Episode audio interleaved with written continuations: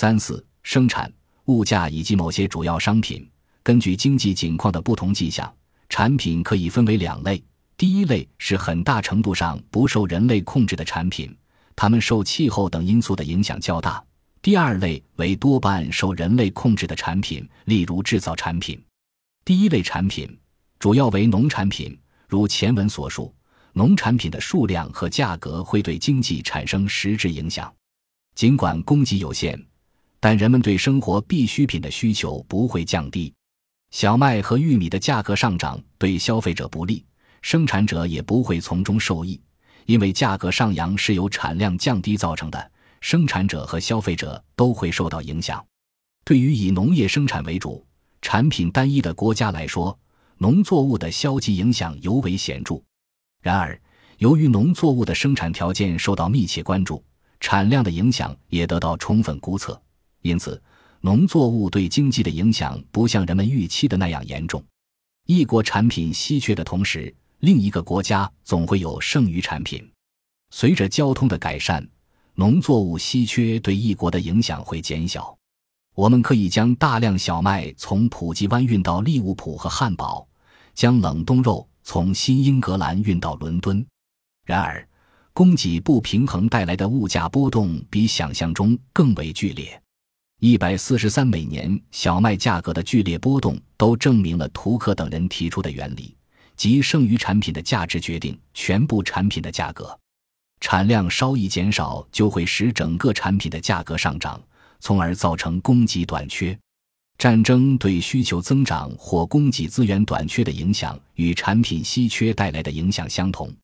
第二类产品主要为钢铁产品，钢铁的生产、消费和价格比其他商品更能反映经济的境况，它们反映了一个国家的建设程度。尤其是为增加生产所做的准备，我们已经注意到，物价达到顶峰与后来发生的危机之间有一段间隔期，并且在后来的几年里，这段间隔期变得越来越长。钢铁的价格尤其说明了这一点。钢铁的产量不会像价格下跌的那样早，它通常会保持最大化生产，一直持续到萧条的初期为止，有时也会持续更长时间。这些事实不难理解。为了满足大量需求，企业首先会修建铁路和工厂，这些设施会增加产量并改善产品的运输方式。需求的上升会带来生产设备的增加。一段时期过后，企业就无法获得用于这类建设的资本，资本的来源越来越少，物价上涨，企业甚至无法继续进行此类建设。此时。钢铁和同类产品的生产设备超出了消费的需求，由于产量上升，需求下降，物价必然会下跌。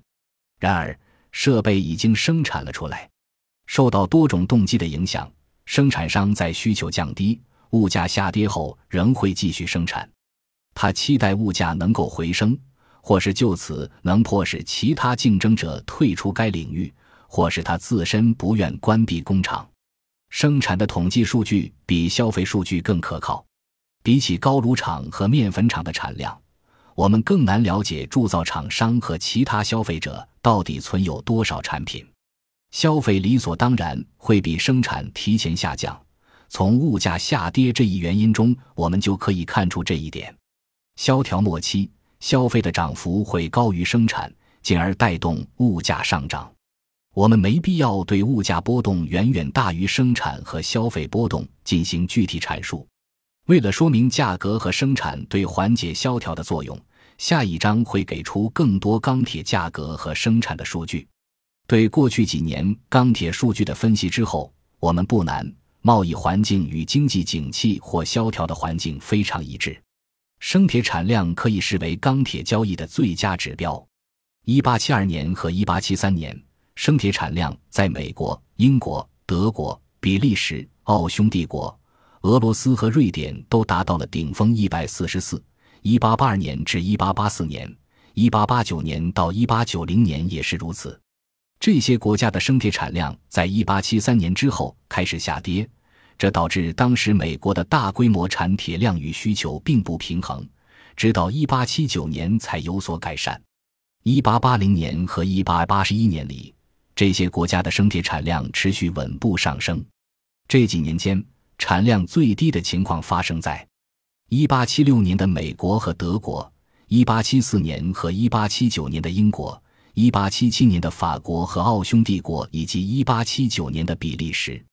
1890年达到顶峰之后，产量在接下来的四年里呈下降趋势，但从1895年世界的产量与1890年相同开始。